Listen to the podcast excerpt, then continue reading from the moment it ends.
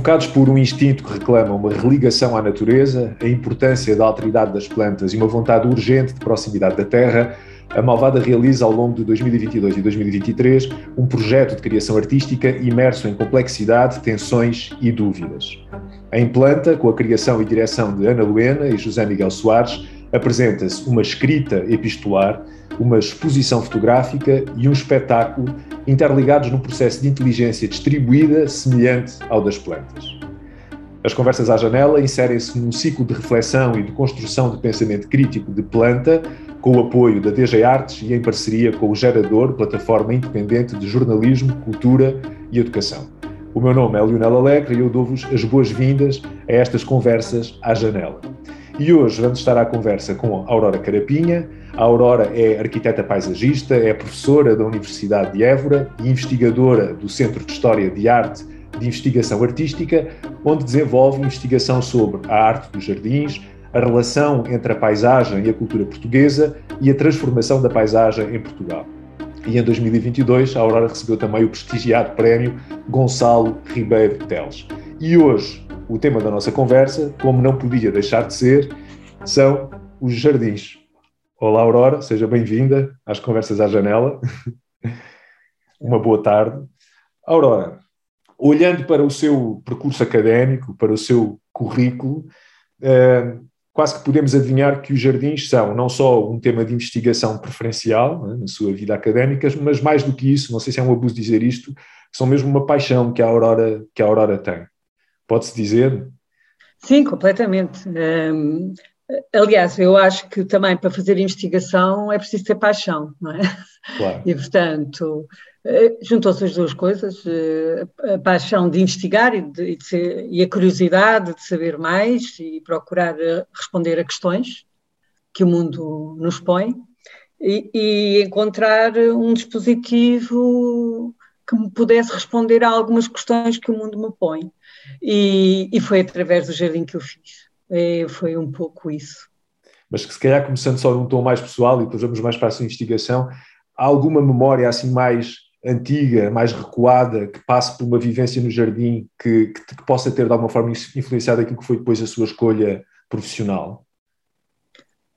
Uh, memória há, uh, obviamente. Eu, eu nasci e, e vivo em Évora, um, tive sempre o privilégio de poder ter uma casa dos meus pais, uh, quando, antes dos três anos, dentro do centro histórico, com um pequeno pátio, onde havia, obviamente, que era um jardim no sentido mais amplo do termo, e depois, uh, mais tarde, saímos do centro histórico, fomos para uma zona de bairros uh, ligados ao centro histórico, onde havia um grande quintal e um jardim.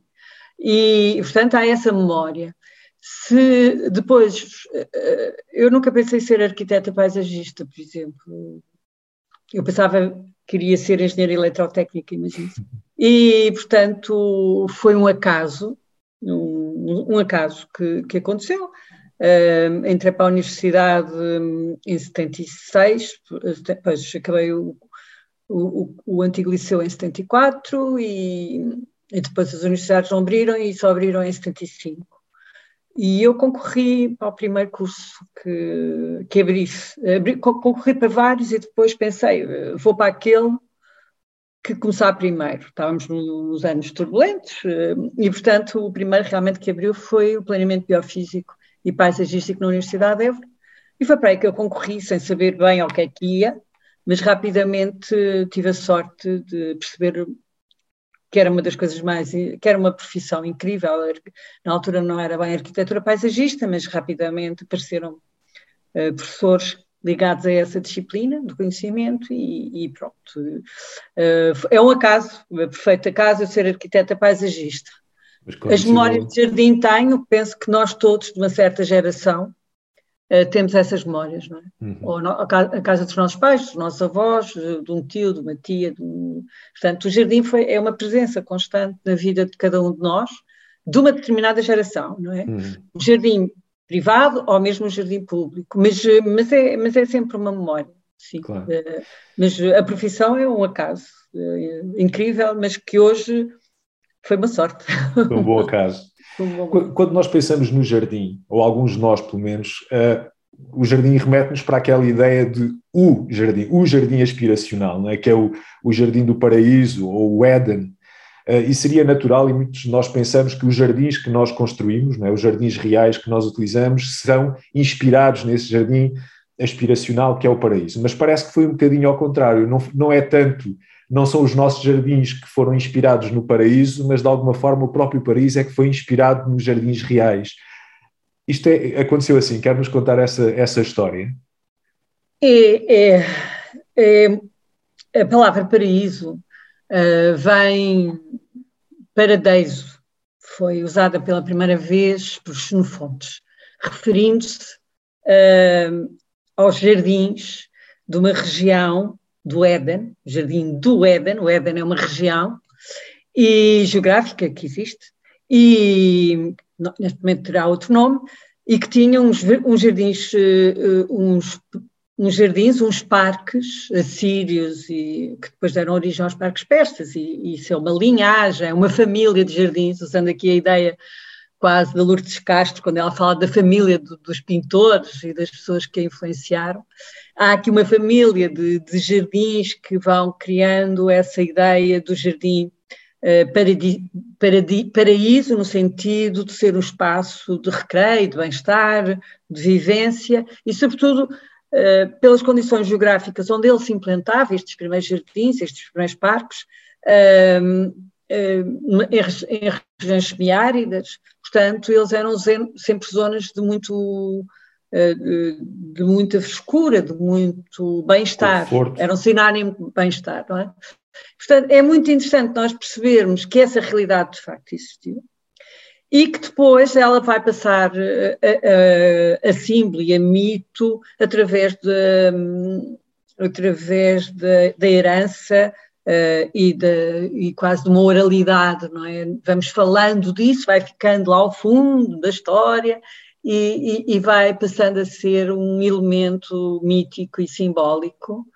Um, mas, de facto, é mais do que essa dimensão, acho que pode ser muito interessante pensar que, no fim de contas, é sempre um ideal que nós já queremos voltar, não é? Qualquer coisa que tenha a ver com a, nossa, eu acho que isso pode ser interessante pensar nisso, para mim é, pelo menos, interessante pensar que o jardim pode ser sempre uma resposta que a humanidade procurou uh, encontrar ou construir eh, uma resposta que deu à, à, à sua responsabilidade de transformar a, a, paisagem ou a natureza, não é? Ou de intervir com os outros sistemas naturais. E, portanto, eh, há esse jardim que funciona como algo que nos diz um, têm de construir toda a paisagem como um jardim, ou seja, ela deve ser produtiva, deve ser de recreio, deve ser equilibrada. E isso é, funciona quase como um grilo, afinal, uhum. quer dizer, olhem, o jardim é aquilo que todos ambicionamos, eh, de uma forma muitas vezes eh, espiritual, mas eh, ou ligada à símbose religiosa, mas que também nos serve como lição para compreender as, a forma como nós devemos transformar a paisagem e transformá-la num jardim, não no sentido de um jardim da celeste, como eu costumo dizer, mas num jardim, num, num desejo de um, de um, equilíbrio e de espaço de sociabilidade e, to, e, de, e de encontro, não é? É um chão comum. Eu acho que é um chão comum que eu acho que é muito interessante e, e, e vem e é tão antigo quanto a fixação da humanidade, quando o homem deixa de, no fim de contas, deixa de ser nómada e passa a ser sedentário. E, mas uh, isto não quer dizer que não tenha havido afeto, uh, uma relação afetiva com os elementos naturais anteriormente a essa, essa fase de sedentarização. Uh, possivelmente só que na sedentarização dá-lhe hipótese de construir, e isso é muito interessante, e constrói um jardim. Porque, porque a partir da sedentarização nós passamos a ter um, imagino eu, é? um, um, um, efeito transformador da paisagem maior, não é? Com, com, a agricultura, suponho eu que seja assim. E não sei se eu percebi bem que o jardim é quase como que este exercício de pensar numa realização, numa, numa relação ideal com a natureza, será isso? Um este exercício de procurar um espaço de relação ideal com a natureza e também com o outro. Não só ideal, mas de concretização, não é? E, eh, se nós pensarmos que ao longo da história dos jardins o jardim é o lugar da experiência, é um, é um laboratório onde se vão ensaiando um conjunto de técnicas, de práticas, quer de introdução de novas espécies, quer da forma como se conduz a água, um, que espécies mais se adaptam àquela água, àquele solo, como é que eu me protejo do, do vento, uh, como é que eu consigo alterar as amplitudes térmicas. Portanto, o jardim funciona como um laboratório onde uh, a humanidade vai procurando aprender um, a usar de uma forma inteligente e, sobretudo, com sabedoria, uh, partindo do conhecimento, uh, umas vezes empírico e mais tarde mais científico, mas onde, onde procura criar, no fim de contas, a representação de uma paisagem, que o jardim é sempre, e dessa paisagem ideal, não é? que é tal, a, tal questão, ela é ideal e por isso um, felizmente nunca conseguiremos atingi-la uh, para podermos estar sempre com este desejo de modificar, mas de modificar bem. Uh, mas o jardim funciona quase como um farol de, e como um laboratório. Eu acho que a melhor ideia uh, de, de, jardim é, é, é, precisamente essa ideia de laboratório, não é? De laboratório onde eu vou experimentando e, e onde todos nós nos reconhecemos também, independentemente da cultura que tenhamos, nós reconhecemos aquele espaço como tal. Uhum. E, e é um fenómeno que é comum a todas ou seja, não há nenhuma sociedade humana que não tenha uma forma de jardim, pois não? Não, eh, que eu conheça, quer dizer, eh, que eu tenho estudado, todas têm, não é? Um, obviamente eh, que podemos dizer que há umas que se ligam mais uh, à, à, à, produção desse, desse, desse jardim a partir de, do, do, conceito das réplicas, da réplica um bocadinho na linha platónica, há outros culturas que se prendem mais a questões não da réplica, mas sim da beleza da própria natureza, portanto, quase podemos dizer aqui uma coisa mais aristotélica, mas que depois, em diferentes culturas que não sejam nem da antiguidade clássica europeia, nós encontramos precisamente o mesmo modelo, não é? O jardim é sempre uma construção presente em qualquer cultura, uh, tomando linguagens, obviamente, diferentes, uh, linguagens formais, de acordo com a situação geográfica, o clima, o solo, mas é sempre um espaço que tem em si uh, a ideia do prazer, é? a ideia de construir um espaço para o prazer. E, isso é muito interessante, não é? é um bocadinho a apologia da inutilidade. Não é? As pessoas, não é que não tem utilidade nenhuma, tem imensa utilidade. Eh, porque é muitas vezes nos espaços que não são úteis que podemos encontrar alguma, algumas questões de, não só da quietação, mas também da inquietação, não é? Uhum. E, portanto, isso é muito interessante. O jardim oferece como um espaço a céu aberto, não é? Uh, que é desenhado por uma questão tão simples quanto o prazer. Ou, uh, e esse prazer aqui é, é, é, é, é polissémico, no sentido que esse prazer pode ser, de facto, um prazer uh, sensitivo, porque eu com, com, consigo criar aqui eh, uma espacialidade que me é amena e agradável, mas também há aqui uh, o prazer do encontro, o prazer uh, de me encontrar a mim própria e de perceber a minha dimensão com o mundo. Portanto, há, há aqui várias dimensões que são muito interessantes. Mas esta ideia, eu não sei como dizer isto em português, mas há uma ideia que, que em inglês traduz para a palavra restoration, no sentido de quase de irmos ao jardim para nos para, para, para, nos, não sei como dizer em português, para nos Recriar. recuperarmos, recriarmos, exatamente, Pronto. reposicionarmos. É, não, é, é, não é recriar uma só palavra, mas é, é, recriar no sentido de criar novamente, não é? Uh, mas de uma forma uh, é, é, é são lugares uh, fundamentais. Nós, hoje em dia, quase que nos esquecemos que somos naturais. Não é? Exato.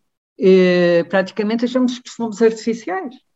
Um, e, e, como temos a responsabilidade uh, de contraditar o destino, porque somos produtores de cultura, não é? Essa frase não é minha, mas é de Eduardo Lourenço, uh, que, que, a cultura é um bocadinho contra, uh, contraditar o destino, não é? Essa, essa responsabilidade faz com que nós nos esqueçamos muitas vezes uh, da nossa dimensão natural. E o jardim funciona também como o abrigo, chamemos-lhe assim, também tem essa noção de abrigo, uh, o lugar de retorno a esse mundo quase uterino, a essa necessidade que nós temos de ir uh, encontrar novamente a nossa a nossa dimensão natural, eh, porque ele é construído essencialmente a partir de sistemas naturais, por isso é céu aberto, não é? Portanto, ele não é, é, é um artifício, é uma construção do homem, mas a partir dos sistemas naturais e com os sistemas naturais, e por isso isso remete-nos, de facto, para, para a nossa dimensão natural, que muitas vezes nós nos esquecemos disso. E é muito interessante não perceber. De vez em quando questiono porque é que nós nos esquecemos dessa nossa dimensão natural, que no fim de contas é a nossa essência. O ser uhum. humano é ser natural. E, e, e, de facto a vivência do jardim passa muito quase por nós nos fazermos lembrar a nós próprios disso, não é? de, dessa nossa relação com a natureza. Não é? É, é de, entrarmos, de entrarmos dentro da, da natureza. Não é? De estarmos dentro, nunca saímos, na verdade. Não, nós nunca saímos, mas precisamos muitas vezes lá voltar, não é? E, mas, sobretudo, o que eu acho que o jardim nos dá e que se opõe hoje, quer no mundo urbano, quer, sobretudo no mundo urbano, um, dá-nos os tempos que nós perdemos, não é? Uh, dá-nos a sazonalidade, uh, dá-nos a passagem, a sazonalidade anual, mas também a, a, de cada dia, não é? Uh, no sentido que de, ir a um jardim de manhã não é o mesmo de ir às tarde, nem ao meio-dia, nem às cinco da tarde, são, uh, são associações completamente diferentes. Isto tem a ver com a natureza e a matéria com que o jardim é construído. E, e quem tem o privilégio de ter um jardim, ou, ou quem tem um jardim perto de casa, uh, é muito interessante o sentido da espera, não é? Nós hoje uh, também perdemos o sentido da espera, tem de ser logo a seguir, não é? E a espera é perceber que uh, caíram as folhas, vão aparecer os gomos, este ano está mais tardio, ou o aroma não é tão forte. Portanto, isso repõe-nos um tempo, um tempo diferente do tempo de todos os dias, não é? Uh, e obriga-nos a saber que não somos o dono do tempo uhum. e obriga-nos a saber que há um sistema que define esse tempo e, e que, que é fundamental. Uh, que é fundamental introduzirmos esse tempo longo, esse tempo uh, que é diferente, é cada segundo, e que, e, e que tem aromas, que determina aromas, o, te, o quem é não se reconhece o, o cheiro da terra molhada, da, do, de uma relva cortada, não é? Uhum, uhum. Do jasmim, de uma laranjeira, que estamos aqui agora, as laranjeiras estão, estão no ponto alto do seu aroma e, e, e passear, por exemplo, nas ruas do Centro Histórico de Évora é impressionante a quantidade, o aroma que nós sentimos e não as encontramos, não é? Ou as uhum. glicínias, ou, ou o azul deslumbrante dos, dos jacarandás, portanto, tudo isso uh, nos, nos reposiciona no mundo, eu acho, não é? Ou acordar de manhã e perceber que os pássaros, não é? Eh, é porque o jardim não é só, então no contexto urbano da grande metrópole, o jardim não é só para os humanos, é para todos os seres naturais. E a quantidade de, de seres que habitam numa árvore, ou num jardim, ou na árvore, no jardim, na superfície, na água, no solo, é impressionante, não é? Basta nós sentarmos debaixo de uma árvore, passado um bocado, está, e, e, e calar-nos um pouco. E começamos a ouvir tudo isto, não é? E, portanto, o jardim é de facto um lugar onde nós nos reposicionamos no mundo, como seres naturais.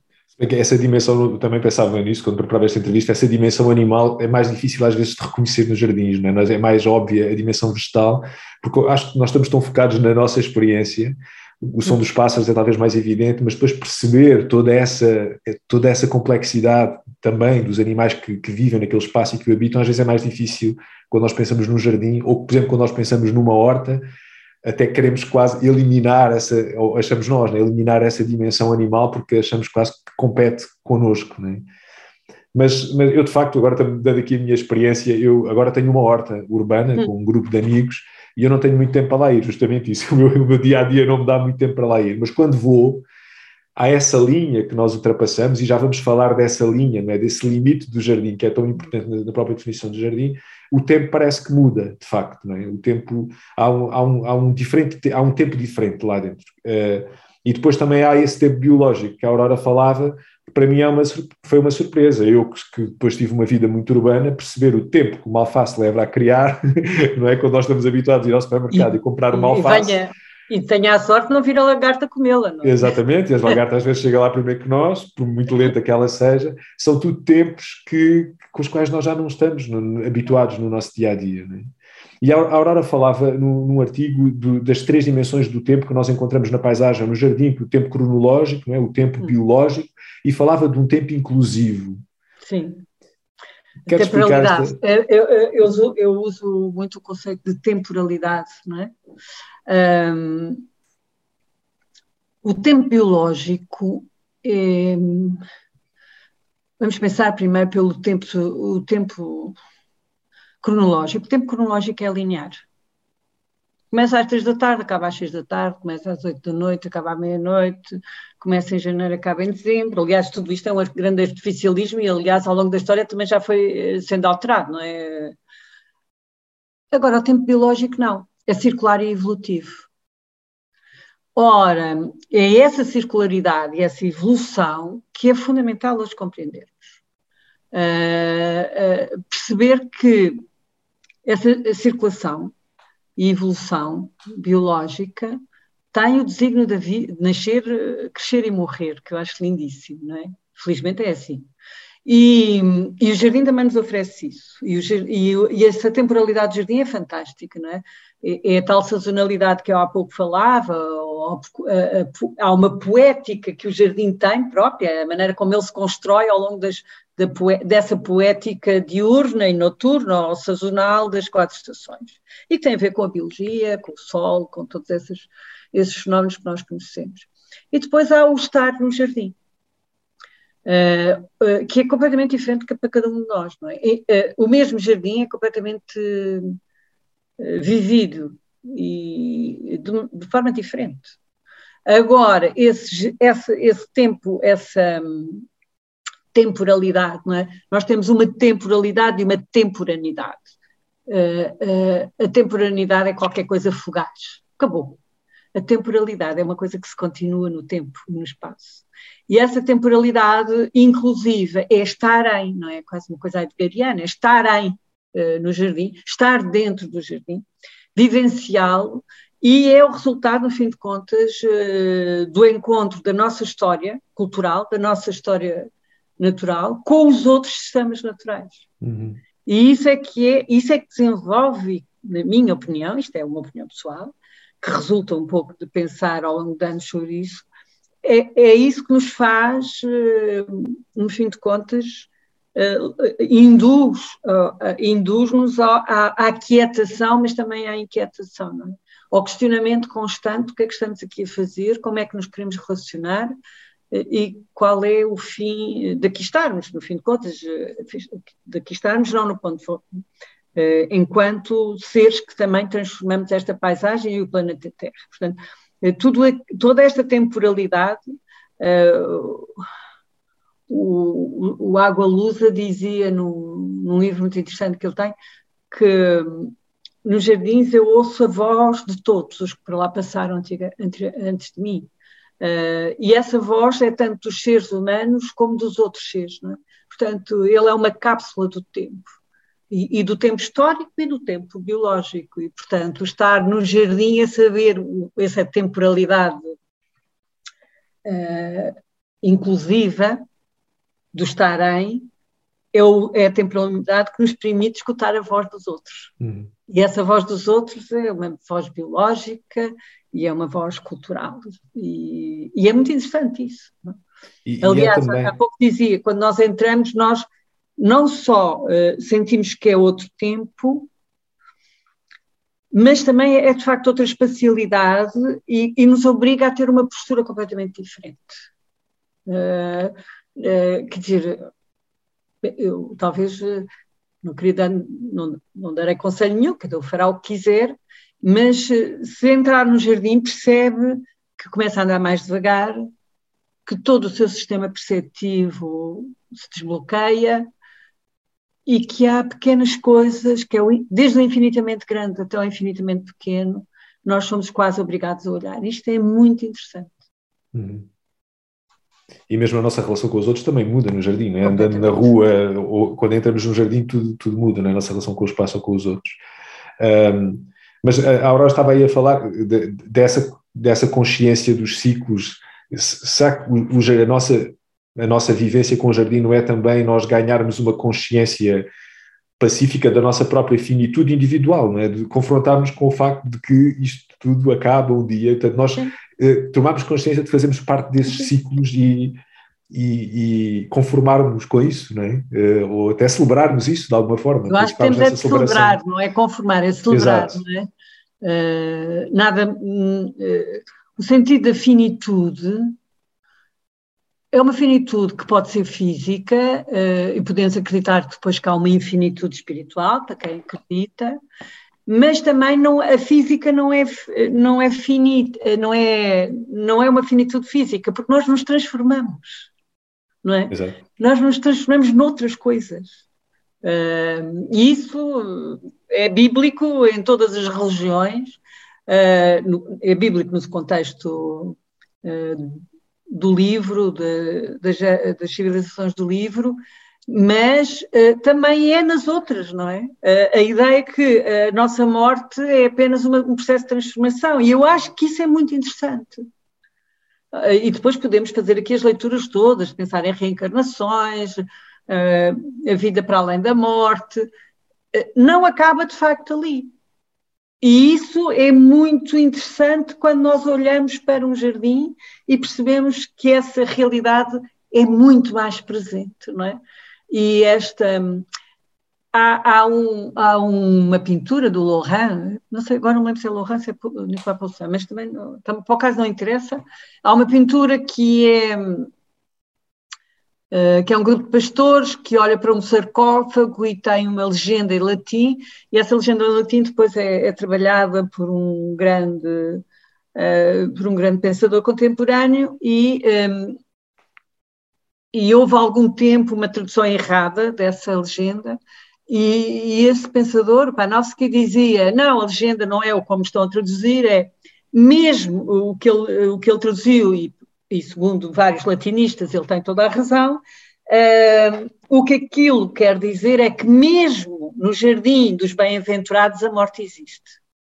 Ora, isto é uma ideia fantástica, ou seja, o jardim dos bem-aventurados, ou, a Arcádia, não é, a grega, que era o jardim dos bem-aventurados, onde nós iríamos e, e, e, não acontecia nada, era um lugar de bem-aventurança, de, eh, de, de jovialidade eterna, e, no fim de contas, essa pintura chama-nos a atenção e a, e a legenda remete-nos para, um, para, uma ideia muito interessante.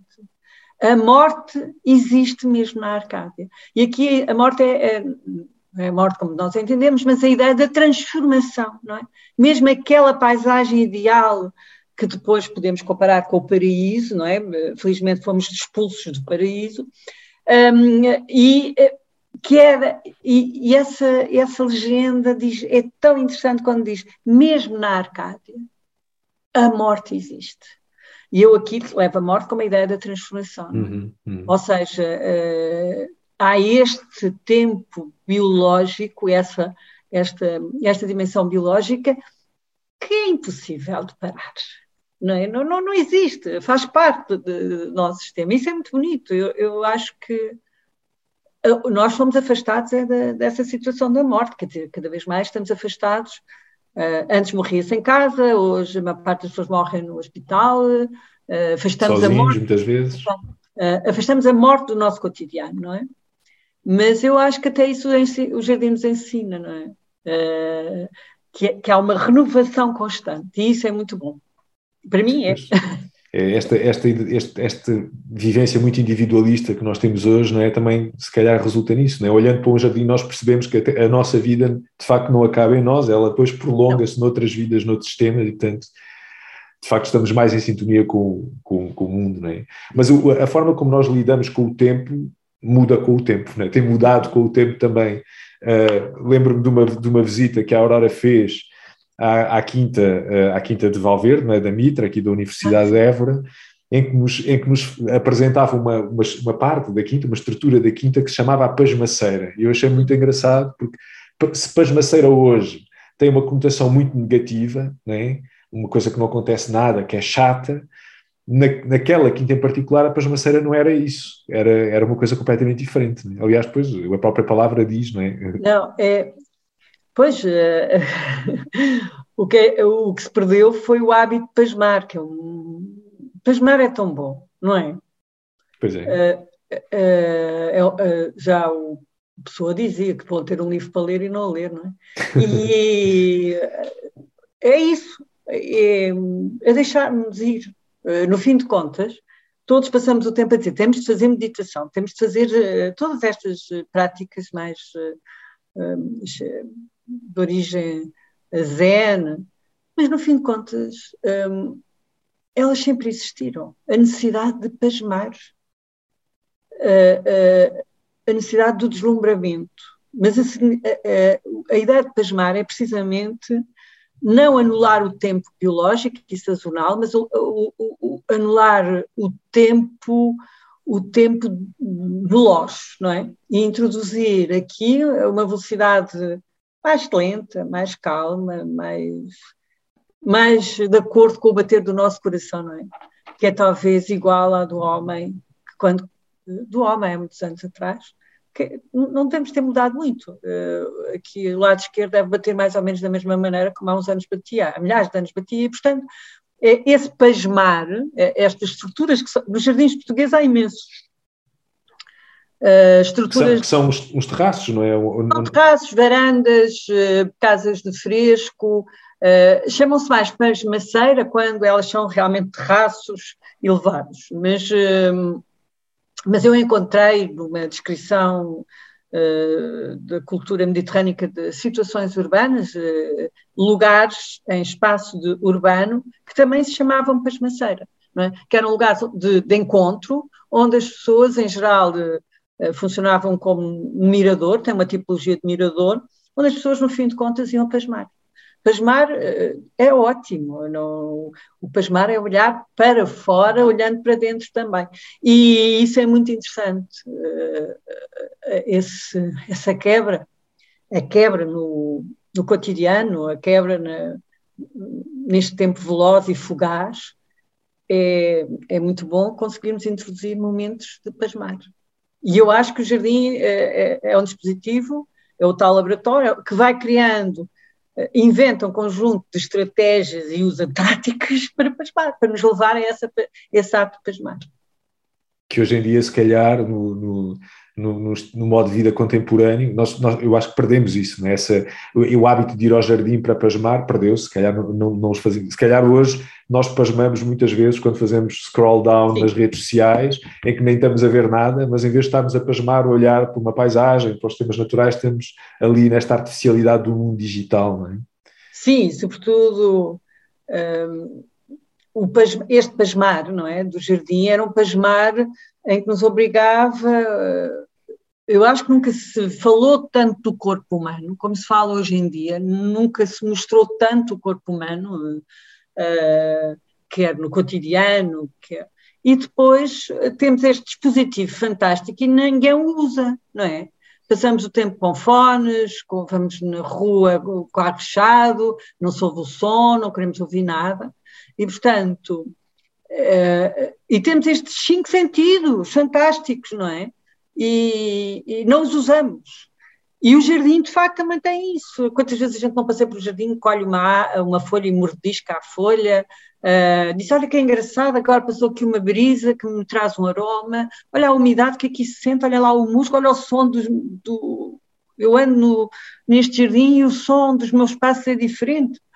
Mas a maior parte das pessoas, hoje em dia, nós estamos muito cheios de, de coisas, de próteses, de eu faz sinceramente, faz um bocado de confusão as pessoas andarem sempre a ouvir música ou uh, na rua ou nos jardins e também acho, não acho só Uh, podem ouvir a música que quiserem, obviamente, mas, por exemplo, ir para um jardim que tem música, houve uma altura, agora, graças a Deus, diminui esse hábito, mas houve uma altura em que os jardins públicos tinham música e rádio, tinham ligado à rádio.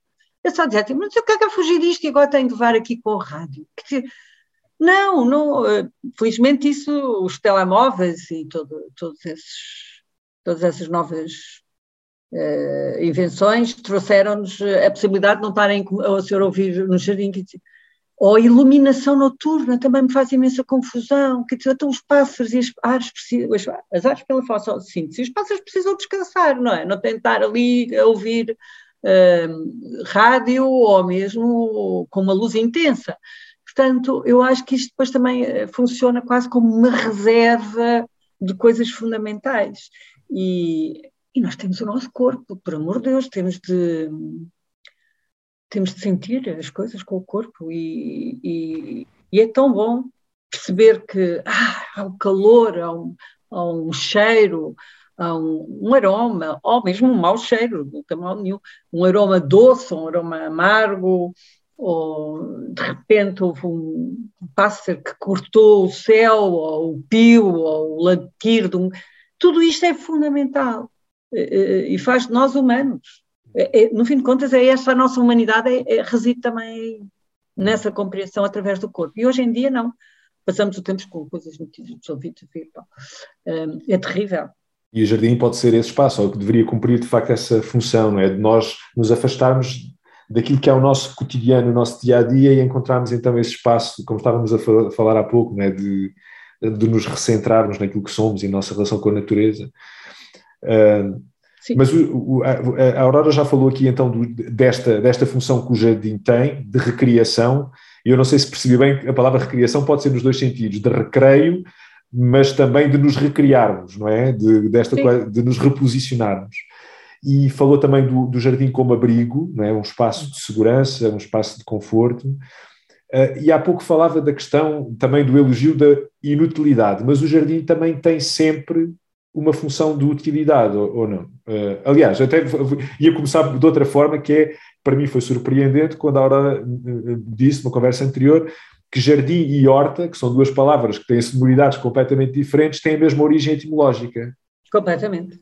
Um, quando eu falo uh, no jardim como inutilidade, falo uh, na, por oposição à, por oposição à vida ou à constante apologia de qualquer tudo tem de ser útil, não é? Tudo tem de ter e eu acho que há coisas que não, não têm uma, uma utilidade evidente, uh, tem uma utilidade que não é evidente, invisível, mas que é fundamental, que passa por o recreio, por a recriação, que é o pouco o Lionel falava, mas também fala por elementos fundamentais que qualquer intervenção humana na paisagem tem, que é da produção, da proteção e do recreio. Lá está o PPR, como eu lhe costumo dizer, e essa produção, essa a utilidade de um jardim Ehm, para além desta questão, eh, dessa dimensão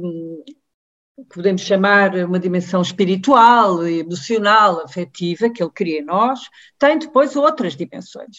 Tem uma dimensão de produção e uh, jardim e horta são precisamente sinónimos. Que, se eu quisesse ser uh, mais papista que o Papa, diria que em português a palavra portuguesa para jardim era horto de recreio. Uh, elas têm a mesma etimologia. Uh, jardim é um neologismo que chega a Portugal uh, no final do século XV e XVI, início do século XVI, aparece em alguma literatura, sobretudo a nível da poesia, antes, mas muito raramente, e, e, e, o que se usava, se nós quisermos, quando estudamos jardins, jardins, eh, se andarmos à procura da palavra jardim, não encontramos. Encontramos horta, almoinha, horto, vergel. Vergel é mais uma dimensão poética, mas uh, uh, todas elas uh, têm a sua origem na palavra horta, um, ehm, e é muito interessante, e é uma palavra que vem, uma raiz hum, indo-europeia, que tem a ideia de gar e gert, o, o espaço fechado e conversação. portanto, é, é essa, é, eu dou sempre este exemplo para os meus alunos, a palavra jardim é como dizer abajur, jardim é o abajur que, em vez de dizermos quebra-luz, ou envelope, em vez de dizermos sobrescrito. Uh, jardim é as nossas hortas. É? Portanto, o lado de produção está sempre presente, a maneira como eu vivo e olho, obviamente, para quem, uh, mesmo assim, uh, para quem tem de dar ali cavar e tratar da horta, possivelmente não tem a mesma não terá o mesmo prazer e a mesma fruição que, de quem visita a horta. É? O sentido do ócio, para uns é ócio, outros é negócio, portanto, é, é negação do ócio.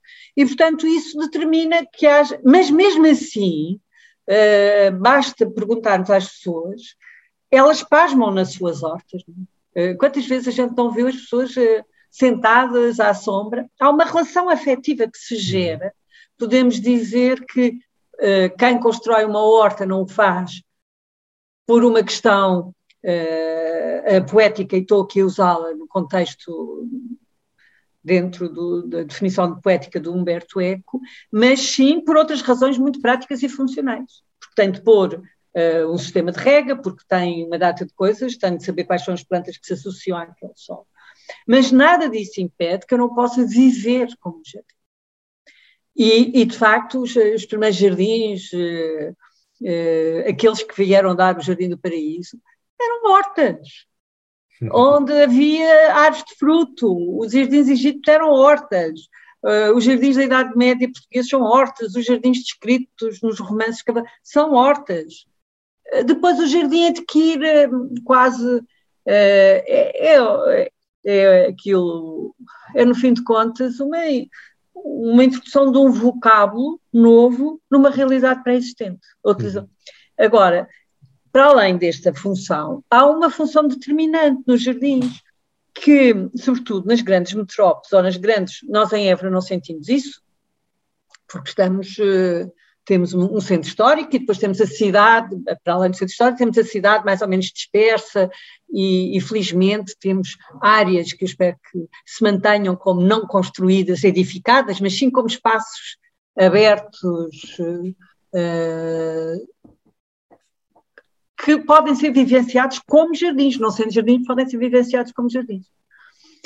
Uh, o jardim tem esta função fantástica em grandes áreas. Uh, ele pode ser a, a possibilidade uh, da respiração dos sistemas naturais, não é? Porque ele precisa de sol, precisa de água, uh, limpa a atmosfera, portanto, funcionam como sistemas de produção de sol, de água e de, e, e, e de ar. Uhum. Portanto, para além, pode não ser uma produção de horta, só, quando falamos de produção, não é só de horta. Há é outro, sempre produtivo. É sempre produtivo é sempre produtivo e é fundamental hoje em dia. Eh, eh, nós vimos isso uh, após a pandemia, por questões que sabemos todos, mas para além dessa função de nos encontrarmos e de encontrar um espaço de liberdade, havia ali outra função determinante que há e que, e que se perpetua: a capacidade de gerar sistemas que têm uh, a capacidade de uh, absorver água, eh, introduzir água para dentro do solo. Depois há, há assim umas ideias totós, desculpem a expressão, mas que é os jardins, da chuva, os jardins de chuva, são coisas modernistas. Todo jardim absorve, não é? Todo jardim, se for um jardim verdadeiramente bem feito, é pensado de forma permeável, de maneira que permita a, a, a entrada de água para o solo e, e depois um, ehm, que seja como um reservatório que absorve a água depois cria solo. Uh, e, e depois limpa o ar e diminui as amplitudes térmicas. Exato. E, portanto, um jardim não é um jardim só, não é só. O jardim é muito mais que um jardim naquele conceito que, em geral, as pessoas têm, que é uma coleção de plantas, mais ou menos exóticas ou autóctones, e que está ali. Não, o jardim é muito mais que um jardim. Tem esta função toda, e um, de viver melhor a cidade, de, enquanto comunidade, enquanto população, mas também de vivermos cada um de nós melhores, não é? E, isso hoje é muito, e sobretudo é hoje um, um, um dispositivo, é um sistema ecológico completamente artificial, construído pelo homem, que é fundamental para o equilíbrio da cidade, eh, das dinâmicas naturais da cidade. Cada vez que nós imprimelizamos um jardim ou construímos qualquer coisa dentro de um jardim, estamos perfeitamente a anular a essência do jardim, que é este processo dinâmico, ou construímos uh, tendo em conta esse processo dinâmico. É? Isso é, é muito difícil, a maior parte das pessoas acha que um jardim é assim uma coisa muito pequenina. pequenina ou grande, mas, uh, mas que não tem essas dimensões todas que acabámos agora de falar. Mas aquilo que caracteriza um jardim, agora falando de, também comparando com as outras paisagens naturais, já lá vamos às outras, vamos agora seguir que é um bocadinho do jardim para as paisagens que não hum. são jardim, é esta ideia de limite, não é? O jardim tem sempre um limite, é um, sempre um espaço limitado, e esse limite muitas vezes surge antes do próprio conteúdo, antes de nós saber o que é que vamos pôr lá dentro, já há esse limite que já está definido, não é isso que caracteriza um jardim também, ou não? Ou é, percebido mal? É, não, não, é lindamente. O, o limite um, Norbert Schulz falava-nos eh, no livro Espaço, Existência e Arquitetura que uh, a espacialidade do interior, espacialidade de um espaço, as características do espaço são definidas por aquilo que é o seu limite. Ora, uh, isso põe em prova, põe em evidência a importância de um limite. Podemos dizer que o jardim, há muitos autores que, que usam essa, essa metáfora, essa comparação, melhor dizendo, que é o, o jardim é uma ilha. É uma ilha. E, portanto, eh, agora, essa ilha pode ter muros, sebes que a definam, o mar, não é? Uh, ou então pode ter uma geometria que se opõe à geometria que está, uh, tem uma geometria própria, ou tem uma materialidade própria. O limite não, é, não quer dizer que tenha de ser obrigatoriamente um muro, ou uma sebe, não tem. Não tem de ser. Tem de ser é qualquer coisa que determina a diferenciação da envolvência. O jardim não pode ser igual ao que lhe está fora. O jardim tem de ser sempre qualquer coisa que se opõe àquilo que lhe é exterior. E que Embora... nós reconhecemos e que o próprio jardim também reconhece. A Aurora e... até contou uma história que eu não consigo reproduzir da maçã que fugia da mão de Não, é um romance engraçadíssimo de cavalaria um, de século acho, que é um, os jardins, não é? Que é, as situações de amor e paixão e namoro. Para além de. Nós estamos aqui só a falar quase de uma linha de, de pensamento sobre jardins, e que, já, que é complexa, mas ainda há mais layers, mais camadas, não é?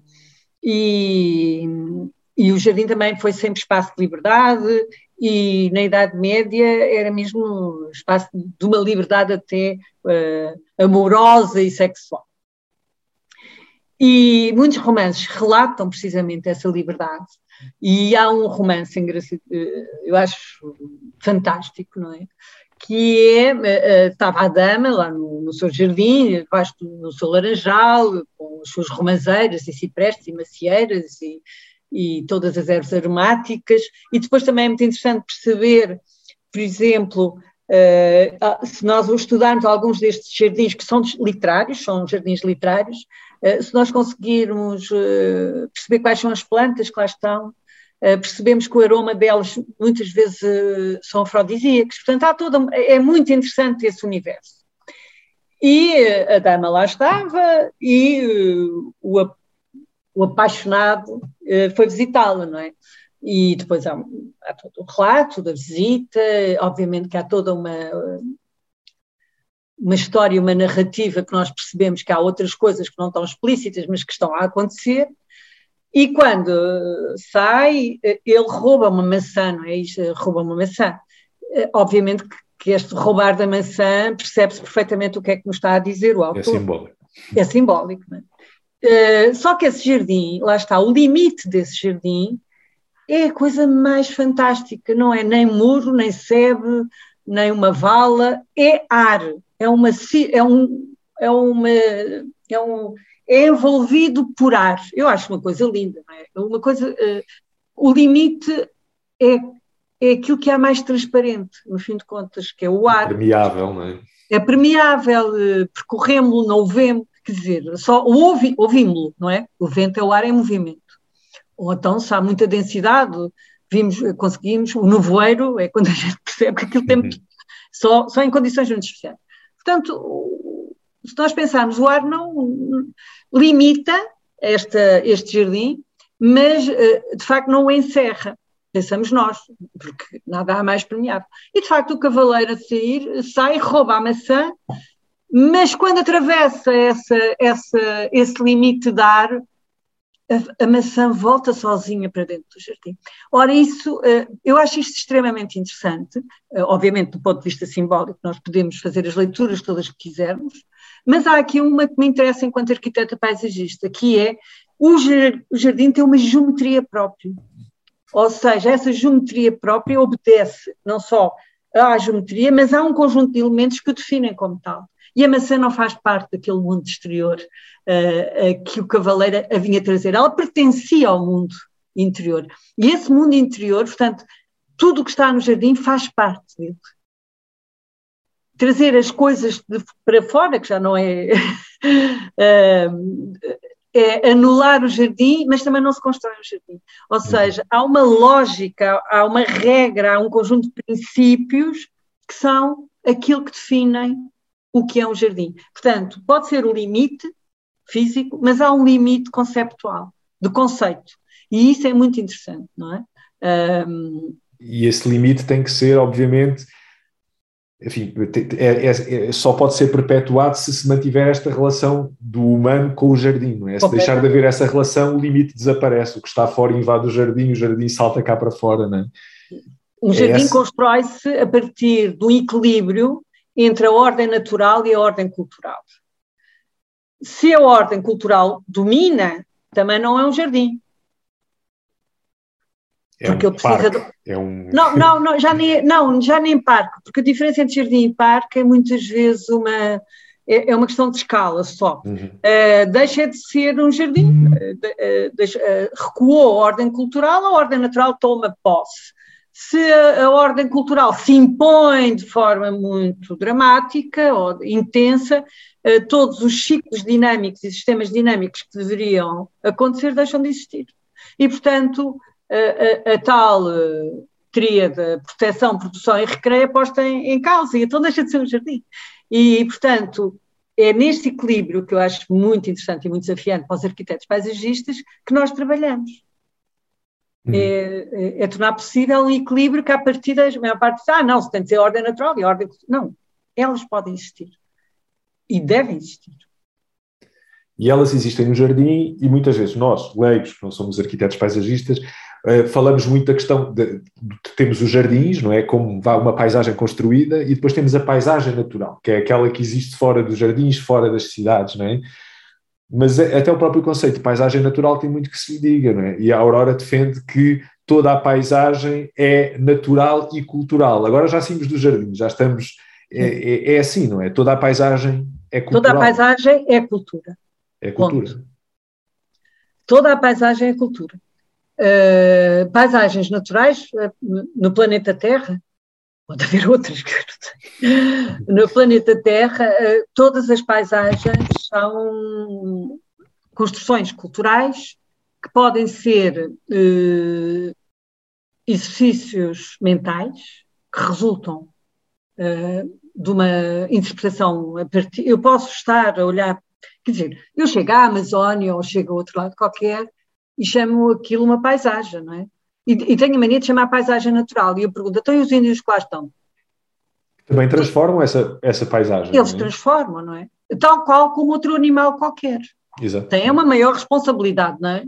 Temos aqui uma melhor. Uh, uh, o facto de sermos humanos dá-nos uma maior responsabilidade, porque temos a capacidade de, com experiência, e temos a capacidade de guardar memória e associar memórias, e com isso produzir conhecimento. E, portanto, sabemos muito bem, eh, se fizermos duas vezes o mesmo erro, eh, fazemos o erro e repetimos o erro, já é um bocadinho, quer dizer, é um bocado estranho, não é? Eh, e, portanto, esse conhecimento obriga-nos a perceber que eu, eu, é da natureza humana repare, natureza humana, o processo de transformação. Cabe-nos uh, isso. Agora, calhou-nos a nós, dentro do sistema natural, fazer essa, essa transformação. Não tem mal nenhum. Qual é o problema? Não tem mal nenhum. Agora. Os outros animais também o fazem, as plantas. Os outros também o fazem. Agora, sabem que se não o fizerem bem feito, uh, podem ser extintos, não é? Agora, nós, se esquecermos, lá está, as questões que eu há pouco apontava e que no jardim devem ser postas como uh, princípios de construção, porque o jardim, no fim de contas, é a representação da tal paisagem que todos queremos lá chegar. Uh, a paisagem é uma construção cultural. Se não fosse assim, repare, o, termo, o próprio termo paisagem é muito, aparece de forma também mais uh, divulgada, uh, praticamente na mesma altura de, do jardim. E isso quase que nos levaria a pensar, então antes não havia paisagem. Não, havia, havia. A paisagem é um termo, é, é o reconhecimento de determinadas características de uma região, de um espaço, de um lugar, onde eu estabeleci relações afetivas. E as uh, relações afetivas, uh, económicas, uh, um conjunto de relações, onde a humanidade estabeleceu um conjunto de relações. E, portanto, passou a ser uma paisagem. E, e passámos-lhe a chamar paisagem, não é? que também o nome vem do latim, quer dizer pagos, que é uma zona predominantemente rural, que era, que é muito engraçado, que tinha de ser gerida, cuidada e que era da responsabilidade da comunidade. Isto é, isto é a prova que paisagem é cultura. E relação. E relação. E, portanto, quando nós dizemos paisagens naturais, por exemplo, toda a gente, ah, o montado é uma linda paisagem natural, nada, é uma paisagem completamente construída. Ou seja, havia determinada associação uh, fitoclimática, hoje os, os, colegas meus de fitociologia têm outros nomes que eu não sei, uh, respeito, mas não sei, chamo-lhe uma associação fitoclimática, que cobria Portugal inteiro, eh, variando conforme era norte ou sul, ou oeste, ou mais próximo do mar, eh, pronto, com condições diferentes. Obviamente que essa associação fitoclimática seria diferente. E houve a inteligência de dizer: eu posso manter esta estrutura ecológica que existe, retirando outras e pondo outras. Que não é nada natural. Tem gestão, tem uma gestão inteligente. Depois podemos dizer que há paisagens que são tão artificiais, tão artificiais, tão... sim, sim, são artificiais, porque não respeitam esta dinâmica natural. Ou seja, é, é, são paisagens tão artificiais que até já não têm interesse nenhum. no ponto, têm interesse e muitas delas representam a maneira como nós estamos. É, a paisagem também é, aqui um, é, coisa, é um espelho da nossa sociedade, daquilo que somos uh, uh, ela espelha muito aquilo que, que uma civilização é. é, é há, um, há um fresco que é mencionado por todos nós, costumamos, o de Ribatelos mencionava imenso, foi com ele que aprendi, mas, mas já percebi que há outras pessoas também o usavam, que é do Ambrosio Lorizete, que é o bom e o mau governo. O bom governo é uma paisagem toda ordenada, toda uma representação a fresco, muito bonita, toda onde o senhor sai da cidade e tem o, o campo todo cheio de vida, e o mau governo faz-nos lembrar um bocadinho as nossas paisagens, infelizmente, do Pinhal Interior. É uma paisagem completamente ardida. Isto uh, põe-nos a questão muito bem, quer dizer, uh, a gestão destas paisagens, a existência dessas paisagens depende de uma gestão inteligente dessa mesma paisagem. E o bom governo era dado por uma representação da paisagem bem gerida, onde toda a gente era feliz, e obviamente que é uma representação, e depois o mau governo era uma paisagem toda ardida. Ora, isto diz muito, as nossas paisagens não ardem por causa das alterações climáticas, ardem sobretudo pelo mau governo. Mas também não é culpa dos eucaliptos ou dos pinheiros, é, é culpa de, de anos e anos de disparates. Uh, não, é, não são as aves que têm a culpa, é a forma como as, as, quem tem a responsabilidade de gerir essa paisagem, quer seja a administração central, quer seja a administração local, muitas vezes olhou uh, para o que estava a dar economicamente uhum. e anulou toda a estrutura ecológica. E, e os fundos de fertilidade, primeiro com as barragens, depois com, com plantações uh, abusivas que não respeitaram as diferentes pregas que uma paisagem tem, sociais, culturais e ecológicas. E, portanto, uh, é um mau governo, no fim de contas. Mas a paisagem é uma, é uma, é uma, é uma construção cultural completa mas que de facto, é, seja na construção do jardim, ou seja, enfim, de uma paisagem mais, que não um jardim, começa sempre por aí, mas tem que começar sempre por. É, é, sempre a natureza que dita, começa por ditar, não é? Como é que, ou deve ser sempre a natureza que começa por ditar como é que essa paisagem ou esse jardim se desenvolve, não é? É sempre, é sempre o curso d'água, o relevo, a geologia que deve. É compreender ditar. os outros sistemas naturais. Exato. E não compreendê-los isoladamente porque o problema muitas vezes, quando se fala hoje, hoje temos imensa gente que fala de paisagem, não é? Uns falam da biologia, é bom, mas agora o que me interessa é perceber como é que esses sistemas todos se relacionam entre eles, porque a, a, a paisagem é a, é a, configuração desse sistema. Um, estudioso da, da, ecologia da paisagem, já um clássico, dizia que o que nós vemos é o fenossistema, que resulta das relações do criptossistema. Quer dizer, há um conjunto de relações sociais, culturais, económicas, ecológicas que configuram aquela paisagem. E nós temos de entendê-las não separadamente, mas na sua relação. Eu costumo dizer aos meus alunos: há vários sistemas que estão em camadas diferentes, mas o que me interessa é o que está entre os sistemas que determina a sua relação. Uhum. Isso é que é extremamente interessante. Uh, e a multi e a trans e essas coisas todas que se usam agora muito, só são reais se nós percebermos que não é cada um estudar o seu sistema, mas sim a forma como eles se relacionam entre eles. Obviamente que num mundo cada vez mais individualista, em que a visão da ciência é cada vez mais eh, fechada, este sistema, este pensamento complexo e sistémico, que não é nosso, não é de agora, não, não é não são os arquitetos paisagistas que o têm. Uh, Mourão, Edgar Mourão já falava nele e outros, muitos outros. E agora é esta complexidade que temos de retomá-la. E, e, não se pode encontrar situações uh, simples, as respostas serão tão complexas como, como o próprio sistema, não é? Uhum. Uh, eu digo sempre aos meus alunos, meus amigos, nós, arquitetos paisagistas, não está, estamos na idade dos porquês sempre, mas porque é que é assim e nunca é o, é sempre i. É isto e mais isto e mais isto e mais isto. Eu acho que devo ter usado pouco a palavra, a expressão o nesta nossa conversa, não? Ou é isto, não, é i. É isto e mais isto e mais isto. E, e a maneira como todas estas uh, uh, sistemas se relacionam é que é muito interessante. Uh, e, e eu acho que que estamos num tempo hoje em dia, uh, por todas as questões que, que estamos a atravessar, que, que, é assustador, mas ao mesmo tempo é um privilégio, porque nos questiona, não é? Questiona-nos imenso e diz o que é que fizemos mal, o que é que podemos mudar. Um, e, e todas estas situações requerem respostas complexas e não lineares. E eu não sei, eu não sei, então se, eu agora também vou para uma última pergunta, porque depois vamos ter que fechar. Não sei se, se, é possível, justamente por causa disso, por causa da complexidade da questão, se é possível responder. Mas ia perguntar justamente no, no momento em que nós vivemos hoje, não é? Com este consumismo acelerado, com a saída cada vez mais dos ambientes rurais para as grandes cidades, a nossa vida acelerada, as, as nossas experiências e as nossas relações cada vez mais a transferirem-se para o mundo digital. Como é, como, é que é, como é que vê hoje a relação, a nossa relação?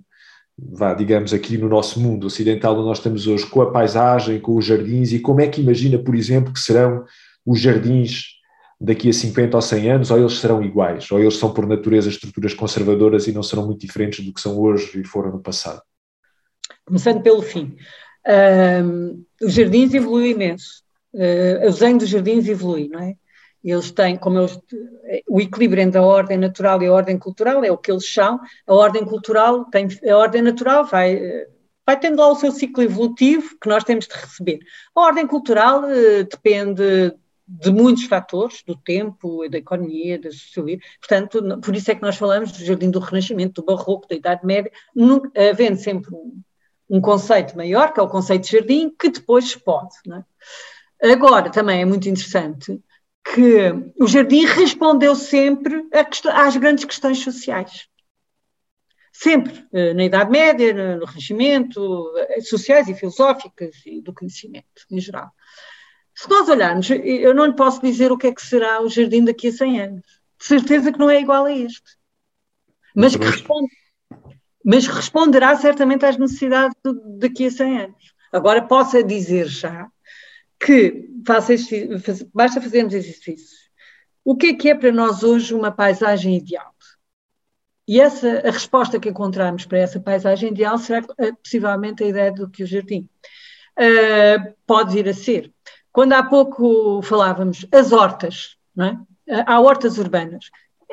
Nos anos 70 e 80, ninguém ouviu, coitado, mas já Ribeirão tinha pensado uma horta urbana para Algés. Agora está lá um, um, conjunto de apartamentos que foram logo construídos, a horta desapareceu. Mas uh, ele previa que isso ia acontecer. Hoje todos estamos a falar de hortas urbanas. E, e, e, as hortas urbanas não é para nós termos mais, eh, muitas vezes é uma questão prazerosa, outras vezes é uma questão económica, outras vezes física, porque de, de sociabilidade, de, pronto. Às vezes é uma moda, às vezes é só uma mas moda. Uma moda. Mas uh, muitas pessoas dizem que é um prazer ir lá passear, Sim. ver as hortas. Portanto, a horta sendo um jardim, é? independentemente, uh, pela mesma razão que há pouco falámos, um, ela está a responder a um problema. Uh, é para muitas pessoas, ela é a possibilidade, muitas vezes, de, algum, de ter algum extra uh, económico, financeiro, e outras vezes é também a possibilidade de terem alimentação. Uh, e hoje, por exemplo, agora não sei, mas havia uma, um concurso de hortas em Lisboa e foi, muito, e foi muito interessante. Há uns anos, quem ganhou esse concurso não, nunca tinha sido hortelão na vida dele. Era um homem da informática. Ora, ele não precisava nada dos produtos da horta. Aquilo era um exercício prazeroso. Quando nós hoje olhamos para alguns desenhos, por exemplo, há, há uns anos atrás, Chimitov, Jean Chimitov, um urbanista, arquiteto, paisagista francês, muito conhecido, agora ganhou também com o Carril da Graça, acho que para a Suíça, o plano diretor da Suíça, penso eu, não sei, uh, propôs, ganhou um concurso em que um grande parque era um campo de milho que entrava por Paris adentro. Se nós formos ver os últimos concursos no contexto europeu internacional, do mundo ocidental, vamos pensar do mundo ocidental, norte, norte do Equador, mundo ocidental, norte do Equador, porque isto também é um discurso que estamos a fazer muito ocidental, é uhum, preciso uhum, claro. termos essa consciência. Sim. Mas esse, hoje, a maior parte dos concursos eh, internacionais são, por exemplo, o Aterro de Nova Iorque é quase uma, um grande parque urbano de Nova Iorque, era o aterro da cidade de Nova Iorque, foi transformado em parque urbano, ainda está em construção, não, não, não se constroem estas coisas de um dia para o outro. Uh, é, um, é um enorme lago, que parece até um, um lago natural, uh, com toda uma. Porquê? Porque as pessoas estão cansadas, querem, eh, querem esse retorno, não é? É a nostalgia da ruralidade, talvez. É, é a nostalgia da ruralidade, de espaços ditos naturais, de, de do. Uh, no fim de contas, e, e, o jardim tem de responder a cada uma dessas, porque senão estamos, uh, não, é tal e qual, não tem sentido nenhum a pedirem para eu desenhar um jardim da Idade Média. Eu não sou uma mulher da Idade Média, não percebo nada, de, sei algumas coisas, mas não vivi na Idade Média. E, portanto, se o jardim é uma construção cultural, ele tem de representar. Uh... Aurora, não era a Aurora que dizia que, não sei se, se li no artigo seu, quando se pede para construir hoje um jardim histórico, a Aurora dizia, eu achava que era o tempo de construir um jardim histórico. Exatamente. Não, não é um arquiteto, não é? Não, de certeza, quer dizer, mas há quem construa jardins históricos, o que é uma coisa que me põe doente, não é? Eh, porque o tempo é que constrói, o tempo é que constrói essa dimensão histórica. Eh, agora, eu, não, eh, eu, percebo que se possa haver feiras, né, como eram, será, algumas exposições efêmeras, espero eu, que façam o que é o Jardim da Idade Média, ah, é para as pessoas aprenderem, também não tem mal nenhum, atenção, não tenho nada contra. Não podem pedir que eu faça um Jardim da Idade Média, nem do Renascimento, nem do século nem do século XX, eh, porque já estamos no 21 e já estamos em 22 do 21 e o mundo mudou nos últimos 60 eh, dias. Claro, sim. E, portanto, eh, o jardim tem de responder a estas questões. O, o, E, portanto, eu não sei qual é o jardim daqui a 100 anos, sei que não é igual. Ou se for igual, então a Terra parou, não é? Eh, parou, caímos todos. Quando, quando isto parar, caímos todos ao vazio, um buraco nem e sabemos é? que ela não vai, não, não vai parar.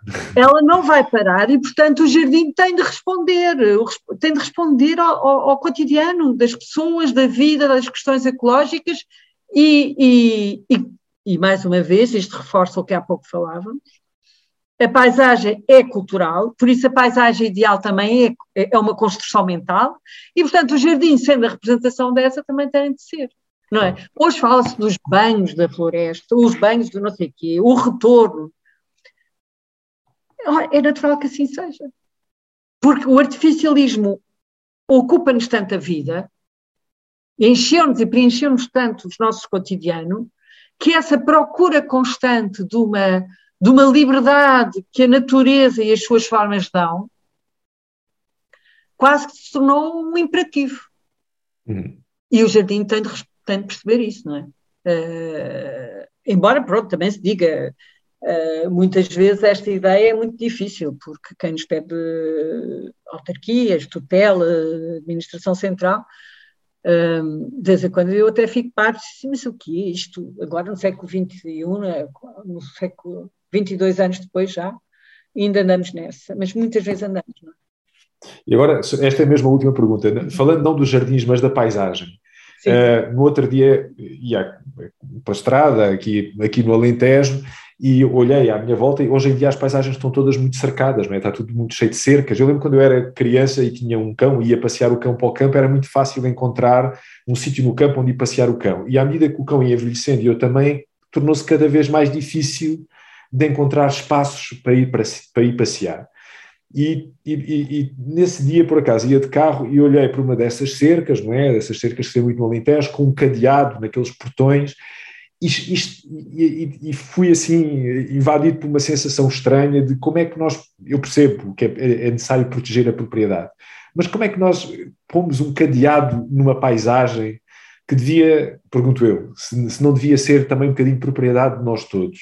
Como é que como é, como é que a Aurora interpreta isto? E o acesso à paisagem, eh, como é que ele é hoje, como é que ele deveria ser, idealmente também, é, no contexto é, como o nosso? É, nós, eu percebo o que me está a dizer, uh, mas a paisagem uh, economicamente também se transformou. E, uh, possivelmente, quando passeava, não sei qual era a paisagem, que região era. Era aqui em Évora. Aqui mas uh, possivelmente eram trigos, eram searas. Uh, Pois. Uh, ou estavam em pousio. Uhum. Hoje, muitas dessas paisagens, por razões que várias, a paisagem sem economia também não existe, portanto é preciso perceber que a economia é determinante. A paisagem tem de ser muitas vezes cercada porque passou a, passagens, a paisagens de pastoreio sem pastores. E, portanto, muitas vezes, basta-se pensar que há vacas, elas em princípio não são taurinas, mas muitas vezes vêm direito a nós. Sim. E, e, portanto, há uma, eu, eu conheço sítios em que se pede ao proprietário, ele diz, olha, podem ir para aquela, para aquela, para aquela, porque não está lá o gado eu costumo fazer visitas até com os meus alunos e, e tenho de sempre perguntar. Eles não me dizem que não, eles dizem-me que sim, só que tenho de ir para determinados sítios, não é? Uh, muitas vezes diz, olha, podes ir porque não há vitelos, só há vacas, não há vitelos, não tens problema nenhum. Depois também é verdade que cada um de nós também, um, não é só o proprietário que é o dono e que tem todo o direito, mas também não fechamos as cancelas muitas vezes, não é? E depois é uma chatice,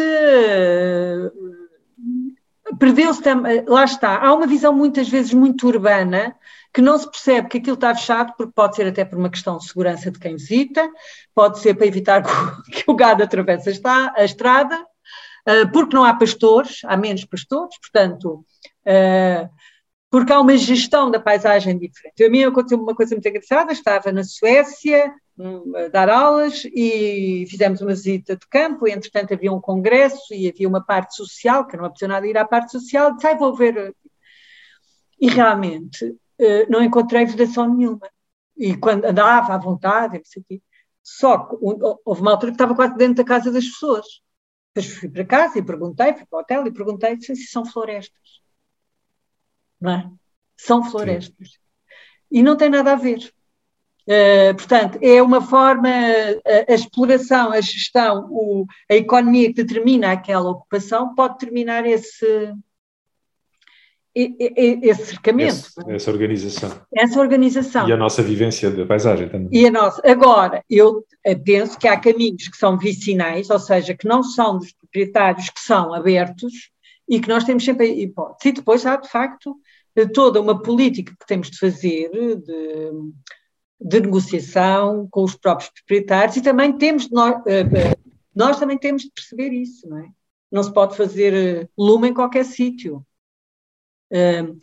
Há, tem de haver aqui um exercício de educação, eu não, não queria chamar de educação, é de divulgação e partilha dos conhecimentos dos diferentes interlocutores, de maneira que, que as pessoas vão e percebam que aquilo pode arder, podem de repente ter um bicho em cima delas, que a cancela tem de ser fechada. Há um conjunto de regras que tanto nós vamos visitar, como.